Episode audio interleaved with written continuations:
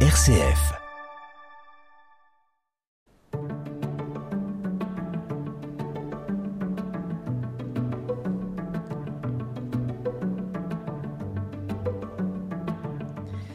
Je sais que je ne sais pas, aurait dit Socrate, philosophe grec, inlassable questionneur à la recherche d'une vérité objective et universelle. À l'heure des rumeurs, des fake news, de la post-vérité, des vérités alternatives, du conspirationnisme amplifié par les réseaux sociaux en ligne, la vérité, si elle existe, est malmenée. Mais qu'est-ce que la vérité au juste? En existe-t-il une seule et unique? Comment ces manipulations de la réalité impactent-elles la société, le vivre ensemble, la démocratie? Vaste programme aujourd'hui dans Voyage intérieur. Voyage intérieur. RCF. Et c'est un voyage en compagnie de Sylvain Delouvet. Bonjour. Bonjour. Merci d'avoir accepté notre invitation. Vous êtes euh, maître de conférence en psychologie sociale à l'Université de Rennes, co-auteur avec euh, Sébastien Dieguez de Le complotisme, cognition, culture, société. Et vos recherches portent sur les croyances collectives et la pensée sociale. Vous pourriez déjà commencer peut-être par nous donner une définition de, de la vérité? Oh là, alors non, non, je ne pourrais pas vous donner de définition de la vérité. J'ai entendu la petite introduction. Euh, je ne suis pas philosophe, donc euh, je ne questionne pas la place de la vérité en tant que telle. Je, m'intéresse euh, aux croyances collectives des individus, de vous, de moi, de tout le monde. Et à ce titre-là, j'essaye de comprendre comment et pourquoi les gens peuvent avoir des programmes différents de vérité comment ils peuvent euh, supposer que la vérité est multiple, ce qui, euh, ce qui interroge évidemment, mais je ne me situe pas dans, dans un questionnement euh, de morale par rapport à, par rapport à cela. C'est-à-dire que j'essaye de comprendre quelle est leur vérité et en quoi pour eux cet élément-là fait partie de la vérité ou d'un mensonge ou d'une croyance. Vous dites euh, les vérités des uns et des autres, ça, veut dire que vous êtes relativiste, vous? Non, pas du tout, justement. À partir du moment où on met un pluriel à vérité, euh, on voit qu'on tombe dans un relativisme qui peut être parfois euh, un peu forçonné pour certains. on, peut aboutir à, ce qu'on a dénommé l'ère de la post-vérité, hein, suite à l'élection de, Donald Trump et les fameux faits alternatifs. Donc on voit que quand on emploie le pluriel, quand on emploie cette, conception-là, on change de monde. On change de monde, pourquoi? Eh bien parce que pendant très longtemps, on a eu une vision de la, de la science, de la rationalité, nous sommes au pays de Descartes, ne l'oublions pas, mais même au-delà de la France, euh, une vision qui consistait à considérer que la science les découvertes scientifiques allaient nous permettre de dépasser les formes de croyances, euh, éventuellement même les religions, et toutes les formes de prosélytisme. Bon, euh, il est forcé de constater que euh, en 2022, euh, les euh, diverses religions, les différents prosélytismes, les différents extrémismes n'auront jamais été aussi forts et que cela, cela vient en contrepoint d'une méfiance, d'une défiance vis-à-vis des autorités instituées quelles qu'elles soient et la remise en cause justement de la méthode scientifique, de la science, de la démarche et de cette vérité avec un grand V. On oppose donc souvent la, vérité euh, au, relativisme. Euh, le relativisme, c'est aussi une façon de se questionner et pourquoi pas d'avancer, parce que se questionner, c'est aussi euh, progresser. Ce n'est pas forcément aller vers l'obscurantisme. Oui, tout à fait. Les, êtres humains, vous, moi, tout le monde, on a besoin de se représenter le monde, de percevoir le monde. Et ce que nous percevons, ce n'est pas forcément la réalité du monde c'est notre représentation de cette réalité. Et c'est cette représentation qui est plus importante finalement pour les hommes et les femmes que la réalité elle-même. Autrement dit, ce qui compte, euh, euh, ça va être la manière dont je perçois, par exemple, une distance, la distance entre vous et moi actuellement. C'est la manière dont je le perçois, c'est la culture dans laquelle je suis qui accepte une certaine proximité ou au contraire une distance, plus que la réalité concrète d'une mesure, d'un centimètre ou etc. Donc pour les êtres humains, la perception de cette réalité, elle va dépasser la réalité elle-même. Mais pour essayer de, percevoir cette réalité, eh bien, on va, on va essayer de la questionner, on va essayer de l'interroger. Et cette interrogation continue n'aboutit pas obligatoirement à cette forme d'obscurantisme que vous évoquiez tout à l'heure. C'est-à-dire que ça aboutit à des questions sur soi, sur les autres. Mais ces questions-là, elles peuvent être manipulées euh, de l'extérieur. Il peut y avoir euh, des, groupes euh, politiques, étatiques, sectaires, qui vont utiliser en fait ce questionnement des êtres humains pour diriger leurs pensées, diriger leurs croyances. Et alors Sylvain Delouvet, vous dites que pour vous, en ce moment, on est dans une époque où la vérité est, constamment euh, remise en cause. Est-ce que c'est vrai? Est-ce que historiquement, on est euh, dans une ère où euh, la vérité est particulièrement malmenée alors, je, ne le sais pas. je ne le sais pas d'un point de vue scientifique. Je veux dire, je, ne connais pas de travaux à l'heure actuelle. Il faudrait se pencher sur les travaux des historiens, notamment, qui démontreraient qu'aujourd'hui, la, la vérité serait plus malmenée qu'hier. Euh, ce que l'on constate, par contre, c'est qu'aujourd'hui, euh, et en particulier euh, à cause des réseaux sociaux numériques, l'attaque vis-à-vis de cette vérité est démultipliée de la propagande, de la manipulation de l'information, de la désinformation, des fake news comme on dit, enfin des infox pardon en bon français, on en a toujours connu depuis les Romains en passant par l'Antiquité ou quel que soit quel que soit le siècle précis, quelle que soit la période, on en a toujours connu.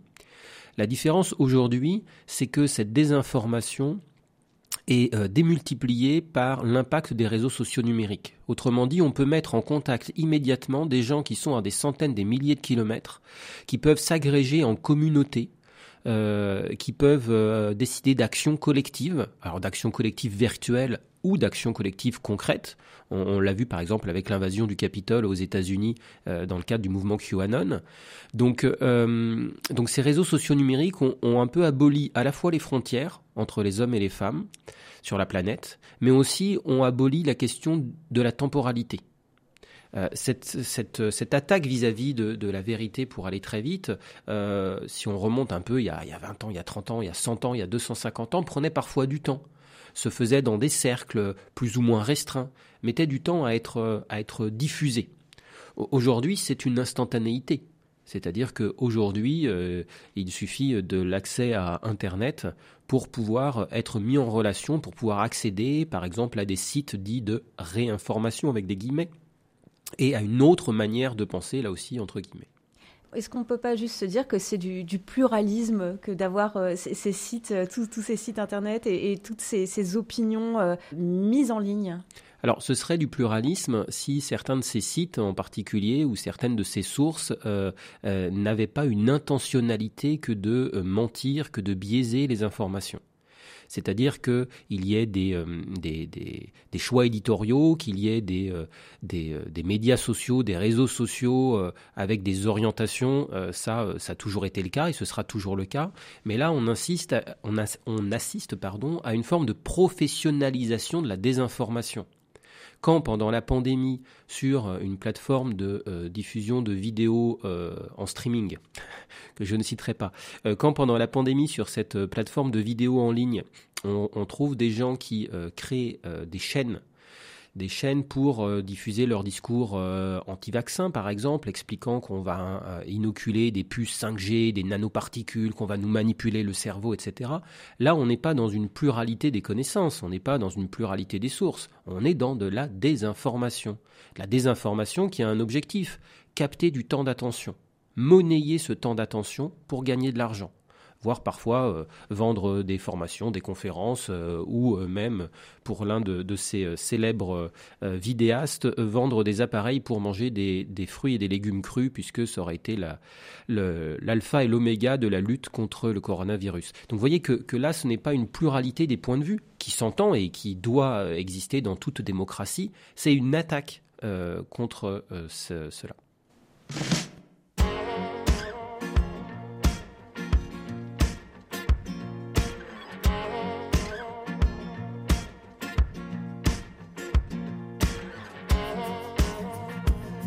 A step into my world, leaving all of yours behind. Oh, we didn't know what would unfold, just the feeling of a good thing. So we leapt into the unknown. Took your time to understand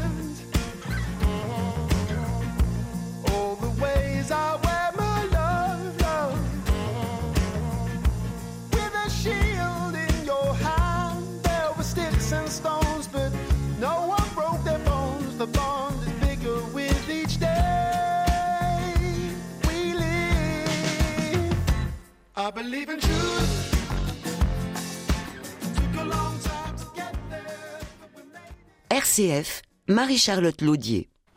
Avec Sylvain Delouvet, on part euh, en quête de vérité. Enseignant-chercheur en psychologie sociale à l'Université de Rennes, au laboratoire de psychologie cognition, communication, comportement. Vous avez coécrit, Sylvain Delouvet, en 2021, un ouvrage sur le complot qui s'appelle euh, Le complotisme, cognition, culture, société. Qu'est-ce qu'on appelle alors euh, le, le complotisme?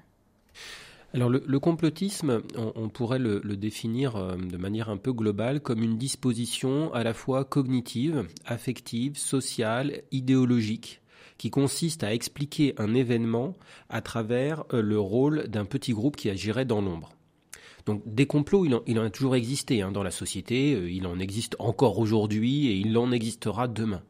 Euh, L'idée n'est pas euh, de- d'imposer une version forcément officielle et de considérer qu'aucun complot n'existe. Mais le complotisme ou les théories du complot, c'est une forme de récit explicatif qui consiste à voir du complot partout pour aller vite. Donc c'est pour ça qu'on parle de disposition cognitive, c'est bien notre cerveau qui peut avoir tendance à, à interpréter, à biaiser euh, certaines informations, mais qui est aussi une disposition affective, parce qu'il y a un- un- un- une émotion qui peut jouer euh, très fortement. hein. Euh, J'ai vu en venant ici, par exemple, un, tag quelque part sur euh, à- halte à la pédophilie, écrit en gros. Euh, et, on voit que certaines théories du complot, par exemple, sur des réseaux pédocriminels, euh, se diffusent très largement sur Internet et jouent sur ce côté émotionnel. Qui ne serait pas contre la pédophilie? Sauf que on passe d'un point de vue euh, très émotionnel, affectif euh, contre la pédophilie à immédiatement il y aurait un vaste réseau pédocriminel à la tête d'un État. Donc vous voyez que euh, c'est expliquer un événement, quel que soit l'événement, à travers un complot. C'est ce qu'on appelle une forme de complotisme systémique ou de conspirationnisme systémique. Et alors, quelles seraient les, intentions des personnes qui diffusent euh, ces complots? C'est de la volonté de nuisance ou c'est parce que tout simplement ils y croient eux-mêmes et ils ont envie d'informer les autres, de les alerter? Alors bah, justement, il faut, il faut bien faire la distinction euh, entre euh, ceux qui vont diffuser des théories du complot et qui y adhèrent, et ceux qui vont diffuser des théories du complot sans forcément y adhérer. Et ne pas mettre peut-être tout le monde dans le même papier, dans le même panier, pardon. On a tendance à considérer que le complotisme aujourd'hui serait envahissant, que tout le monde deviendrait complotiste. En fait, ce que les instituts, ce que les sondages montrent, c'est que les théories du complot sont de plus en plus connues. Ce n'est pas parce qu'elles sont connues, ce n'est pas parce qu'elles sont diffusées qu'elles sont crues ou qu'elles sont euh, que, ou que les gens y adhèrent. Donc on a d'une part des, gens qui vont le faire euh, par euh, opportunisme, euh, qui vont le faire éventuellement par revendication sociale. C'est ce que j'appelle le, complotisme revendicatif. Autrement dit, je suis complotiste et je suis fier de l'être. Ça, ça signifie quoi? Ça signifie juste, je suis dans une démarche contestataire. Je m'oppose au gouvernement, je m'oppose aux États, je m'oppose à tout le monde. Moi, je pense par moi-même. Donc là, on voit qu'on est dans une démarche politique. Mais est-ce que derrière ces gens-là adhèrent réellement à toutes les théories du complot qu'ils diffuseraient Euh, Je n'en suis pas sûr et beaucoup de travaux montrent que, euh, en réalité, ils peuvent croire tout et son contraire à partir du moment où ça accuse une élite qui agirait dans l'ombre contre eux. On oppose souvent euh, vérité et croyance, mais est-ce qu'on croit vraiment aux croyances? Par exemple, est-ce qu'on peut savourer l'astrologie, trouver des choses vraies, tout en sachant que bah, l'horoscope, voilà, on peut pacifier au, au pied de la lettre? Oui, euh, est-ce qu'on croit en nos croyances? C'est- une très bonne question, c'est une question extrêmement ancienne. En fait, le, croyant, euh, Jean Pouillon a, fait un, texte euh, sur le verbe croire, sur qu'est-ce que croire, de mémoire ce, texte s'appelle. Vous pouvez le retrouver assez facilement, à mon avis, sur Internet. Et dans qu'est-ce que croire, Jean Pouillon dit, le, croyant, pardon, j'essaye de reprendre la bonne phrase, c'est le non-croyant qui croit que le croyant croit. C'est le non-croyant qui croit que le croyant croit. Ça veut dire quoi? Ben, Ça veut dire que le croyant, euh, généralement, il se définit pas comme croyant. Le croyant, il sait. Euh, Le croyant, il en est même persuadé. Il peut avoir la foi si on tombe dans la religion, mais mettons la religion de côté. Pour, simplement des, éléments de la vie quotidienne, la plupart du temps, vous allez considérer euh, quelqu'un comme croyant, sous-entendu parce que vous, vous n'adhérez pas à ce que vous considérez être une croyance. Mais pour lui ou pour elle, ce n'est pas une croyance, c'est un fait. Prenons, vous avez évoqué euh, l'astrologie, mais on pourrait prendre euh, l'homéopathie par exemple aussi. On voit bien qu'on va parler de croyance à partir du moment où on considère que l'homéopathie est inefficace. Alors je vais parler de croyance. Mais celui qui pense que l'homéopathie est efficace ne parlera pas de croyance, parce que pour lui c'est efficace. Donc pour lui c'est même une connaissance, c'est un fait qu'il va utiliser. Donc ça, premier élément. Et puis le deuxième élément pour, pour répondre finalement sur euh, est-ce que c'est grave? Ben, on voit bien que là aussi on a des, des niveaux. C'est-à-dire que euh, que vous adhériez à votre horoscope, euh, je sais pas, vous l'avez lu certainement ce matin, ou vous le lirez ce soir, euh, ça, ne fera pas de mal à, grand monde, ni à vous, ni au reste du monde. Ça peut vous permettre de vous rassurer euh, avant une journée, ça peut vous permettre de, de prendre un petit temps de réflexion à la fin de la journée. Donc ça, ce n'est pas très grave, je dirais. Il y a plein de croyances de ce type-là qui sont des croyances individuelles qui n'ont pas d'impact. Là où ça devient problématique, et on l'a vu avec la pandémie, mais on peut en parler aussi sur la question du réchauffement climatique ou sur la montée des populismes en politique, c'est là où des croyances individuelles ont un impact au niveau de la société. C'est là où on parle plus de santé individuelle, mais de santé publique. C'est là où on ne parle plus de politique individuelle et de sa propre croyance, mais de montée des populismes et des extrémismes et d'attaque de la démocratie. C'est là où on ne parle pas de euh, moi, moi j'ai augmenté le chauffage puis j'en ai rien à faire, euh, et de, de l'autre côté réchauffement climatique et dérèglement climatique. Donc vous voyez que mettre toutes les croyances dans le même panier euh, pose problème par rapport aux conséquences de ces croyances dites personnelles. Oui, c'est l'impact sur euh, la société qui va définir euh, le, pouvoir négatif d'une croyance. Oui, c'est cela. Il faut bien, considérer que euh, on, a effectivement le droit. Vous avez le droit, j'ai le droit. On a toutes et tous le droit d'avoir nos propres croyances. Et on en a plein, d'ailleurs, personnels. Là où ça devient problématique, c'est lorsque celles-ci sont parfois manipulées de l'extérieur par des, groupes, par des individus, et que cette manipulation va avoir un impact. Euh, on le voit par rapport à une maladie, avec la pandémie ici, et avec la question du vaccin. On voit bien que la question de se faire vacciner personnellement ou pas, ce n'est pas une question de santé individuelle, c'est une question de santé publique.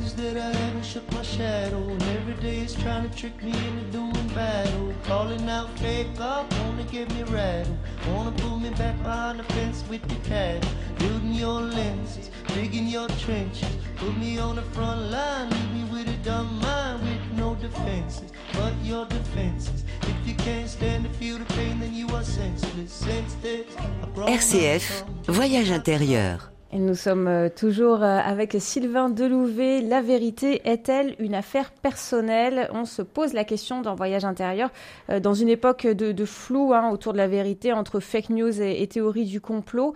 Vous êtes enseignant-chercheur en psychologie sociale à l'Université de Rennes, Sylvain Delouvet. On parle de, croyances, de, fausses informations. Comment est-ce qu'on reconnaît une fausse information? Est-ce qu'il y a des mécanismes de manipulation qu'on peut repérer? À quoi on doit être attentif en fait pour euh, ne pas tomber dans le panneau? Alors avant de ne pas tomber dans le panneau, il faudrait peut-être préciser et bien définir ce qu'est une fausse information, une fake news comme on dit en anglais ou une infox en français.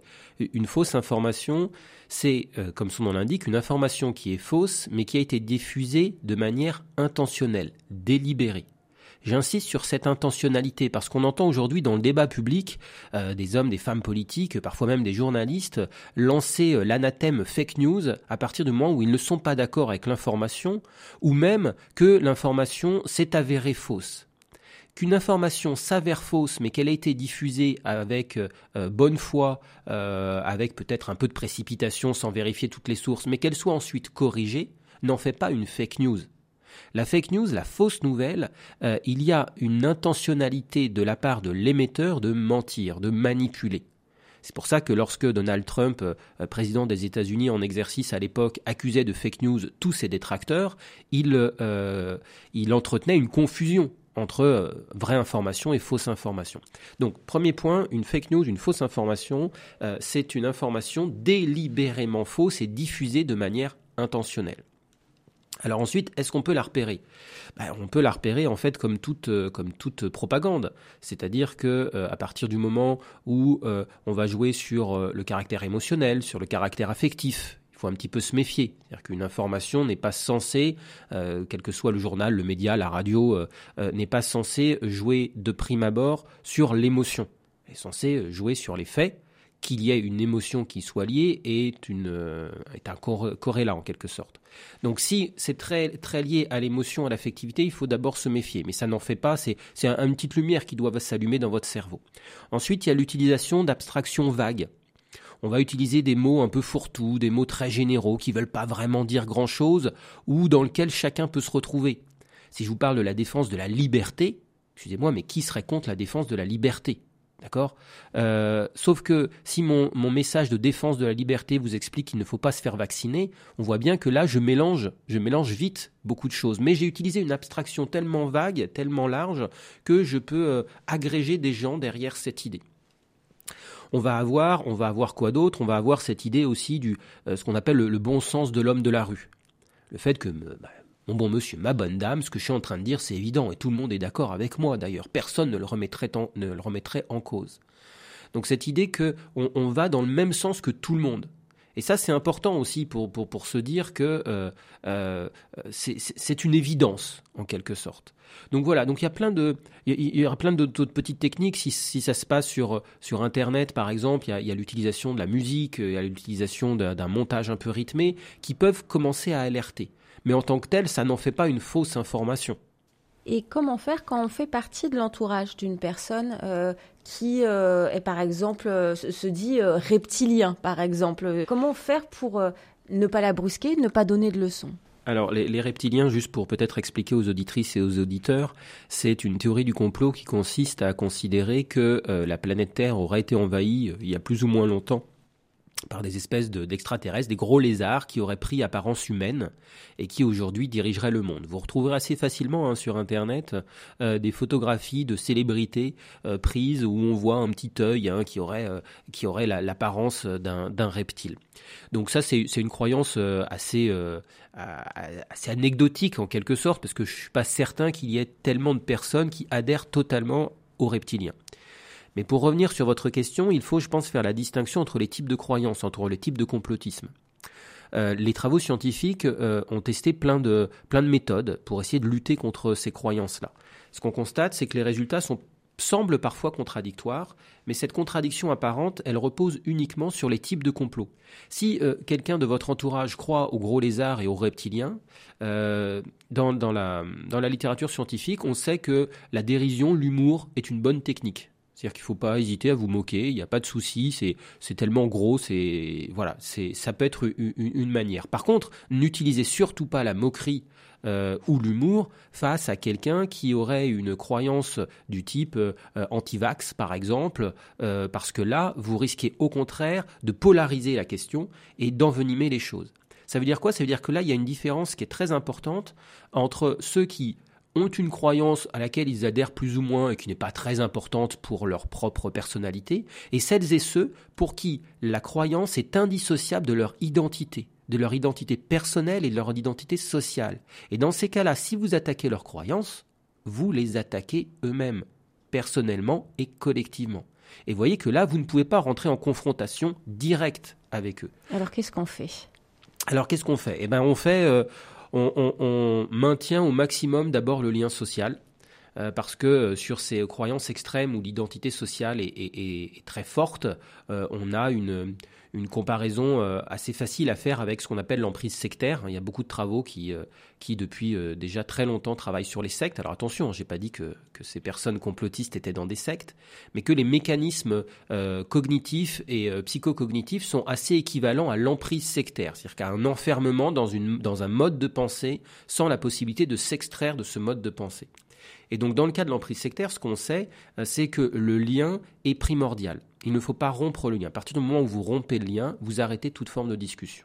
Donc ça, c'est un premier élément. Le deuxième élément, euh, c'est euh, d'interroger la notion de confiance dans les sources. C'est-à-dire de ne pas interroger la croyance. Vous pensez que toutes les femmes politiques et tous les hommes politiques sont corrompus Très bien, on ne va pas en discuter, on ne sera pas d'accord. Par contre, ce que j'aimerais comprendre, moi, et c'est là où on peut avoir un élément de discussion, c'est pourquoi, alors que vous pensez que toutes les femmes et tous les hommes politiques sont corrompus, vous faites tellement confiance à telle personnalité politique? Pourquoi lui ou pourquoi elle ne le serait pas? Et c'est là où on peut émettre un débat, c'est là où on peut discuter. C'est-à-dire pourquoi, pourquoi vous feriez, pourquoi vous faites tellement confiance à ce scientifique du sud de la France que je ne nommerai pas, euh, qui avait un, médicament miracle contre le coronavirus, et pourquoi à l'opposé vous considérez que tous les autres scientifiques sont corrompus? Et donc essayer de, réfléchir à cette notion de confiance. Pourquoi, euh, pourquoi euh, tel, tel grand euh, magazine ou tel grand quotidien national du soir, par exemple, que je ne nommerai pas non plus, serait le, représentant de l'État, alors que tel site de réinformation, j'aurais une confiance aveugle dans lui? Et donc là, l'idée, c'est peut-être d'utiliser ce fameux esprit critique, mettons 25 guillemets, hein, ce fameux esprit critique dont certains complotistes se revendiquent. Alors d'abord, ce n'est pas du tout un esprit critique, parce qu'un vrai esprit critique, ce n'est pas considérer a priori que quelque chose existe. Ce n'est pas considérer a priori qu'il y a un complot et on va le prouver. Le vrai esprit critique, ce serait de considérer que le complot est possible, comme une autre explication, et puis qu'à la fin, si on a trouvé des preuves, euh, on maintient notre croyance. Si on n'a pas trouvé de preuves, on revient sur notre croyance.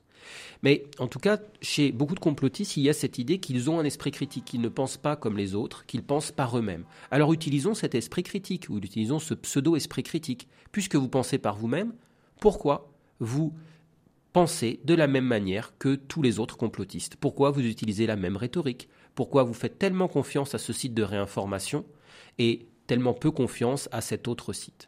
Pensez détenir la, vérité, est-ce que c'est pas la porte ouverte à, l'intolérance aussi?